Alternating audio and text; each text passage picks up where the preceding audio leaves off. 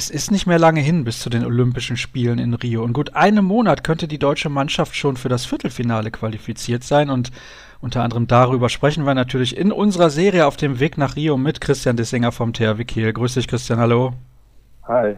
Heute ist es offiziell bekannt gegeben worden, wer im Kader steht. Warst du dann doch erleichtert, als du deinen Namen gehört hast? Ja, also was heißt erleichtert? Ich habe ja schon vorher gesagt, dass ich so hinnehmen werde, wie es kommt. Und natürlich bin ich jetzt glücklich darüber, dass es dann letzten Endes doch dazu gereicht hat und freue mich natürlich total auf die kommenden Wochen. Wie war das denn? Wie ist das genau abgelaufen? Ist Dago Sigurdsson zu jedem Einzelnen gekommen, hat mit jedem Spieler selbst persönlich gesprochen oder gab es da eine Sitzung mit der Mannschaft? Vielleicht kannst du ein bisschen mal uns teilhaben lassen an diesem Prozess, wie das genau war.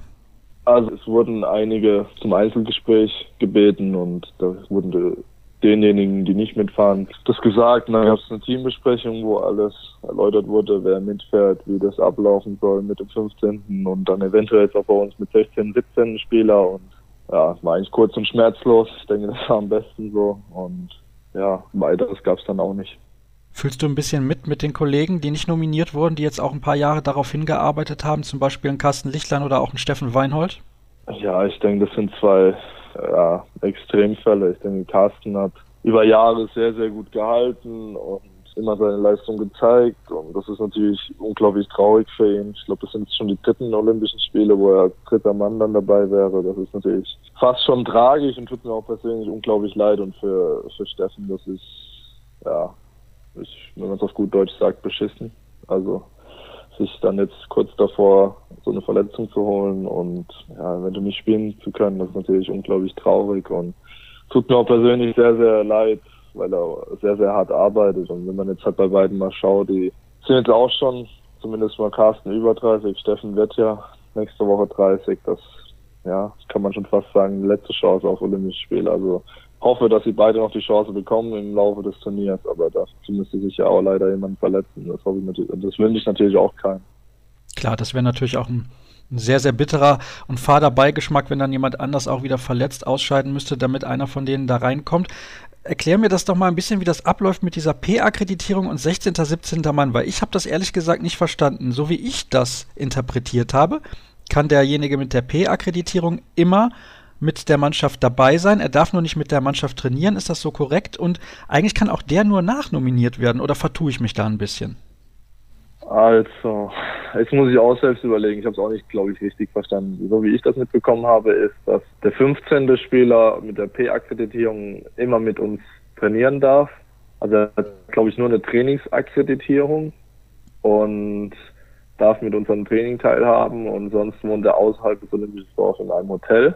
Was dann letzten Endes mit den anderen zwei Spielern ist, das weiß ich nicht. Ich denke, die müssen sich, dürfen vielleicht auch mittrainieren, aber müssen sich dann eventuell individuell fit halten. Also ich blicke da auch nicht ganz durch. Man darf den 15. Spieler nachnominieren, aber theoretisch kann man auch einen anderen nachnominieren. Also es kommt, glaube ich, auf die Position an. Aber er ist äh, fest bei uns. Normalerweise dürfte man ja keinen 16. und 17. Spieler mitnehmen.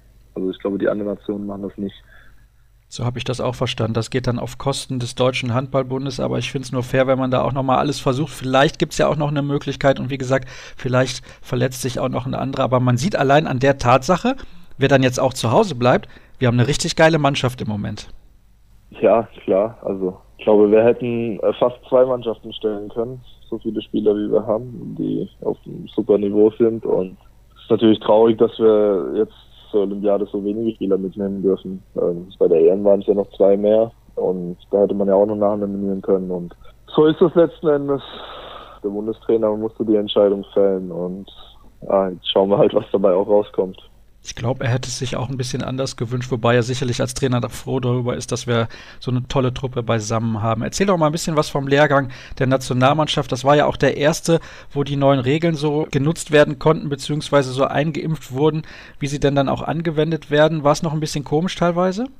Ja, wir haben das im Vorfeld versucht zu trainieren mit der, dem siebten Feldspieler, aber wenn man dann auf dem Feld steht und sieht dann kein Livestream, ist das total ungewohnt. Man wusste auch nicht so genau, wer dann letzten Endes rauskommt. Ja, alles noch so ein bisschen verwirrend. Ich denke, wir kommen da erst langsam rein, aber man sollte es natürlich irgendwie versuchen zu nutzen zu seinem eigenen Vorteil. Und ansonsten war, war der Lehrgang, ja, wie immer, viel, viel Taktik auch gemacht, viel individuell gearbeitet, viel im Kraftbereich und damit wir auch fit sind für die nächsten Wochen. Und jetzt müssen wir halt weiter daran feilen, dass wir noch besser werden. Vor allem, was man ja auch gestern gesehen hat, haben wir überall so Punkte, an denen wir besser werden können. 32 Gegentore, so habt ihr euch das sicherlich nicht vorgestellt.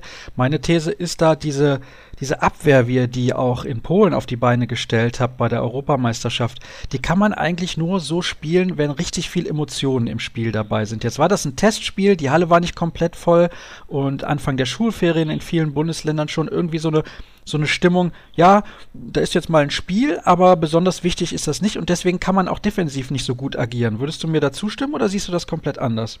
Ja und nein. Also einerseits hast du schon recht, dass sicherlich auch in manchen Phasen die Spannung gefehlt hat. Andererseits würde ich aber auch sagen, dass gerade gegen so, also gegen die tunesische Mannschaft, wahrscheinlich gegen alle afrikanisch-arabischen Länder, ist es äh, relativ schwierig, da die auf wenig Gegentoren zu halten, weil die auch unglaublich schnell spielen. Die gehen vor und schließen direkt ab und wir, wir ziehen dagegen und haben auch schon eine Lücke. Also die haben jetzt auch nicht die beste Abwehr gehabt dann ging das ja vor allem die erste Halbzeit ständig hin und her und in der zweiten gab es auch wieder so eine Phase, wo es nur hin und her ging und da ist es schwierig, einen Gegner auch unter 30 Toren zu halten und natürlich müssen wir das verbessern. Ich denke, optimal wäre es gewesen, wenn wir vielleicht so 25 Gegentore bekommen hätten, aber gut, letzten Endes haben wir das Spiel gewonnen, was auch gut für unser Selbstvertrauen war und alles andere ist erstmal uninteressant. Müssen jetzt halt weiter arbeiten, das Spiel analysieren und das Beste dann draus mitnehmen.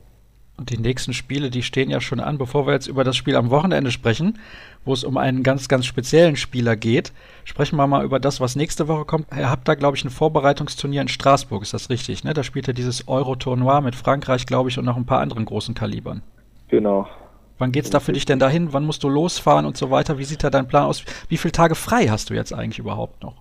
Frei habe ich gar keinen. Also trainiere weiter, Samstag ist ja noch das Spiel, was du gesagt hast.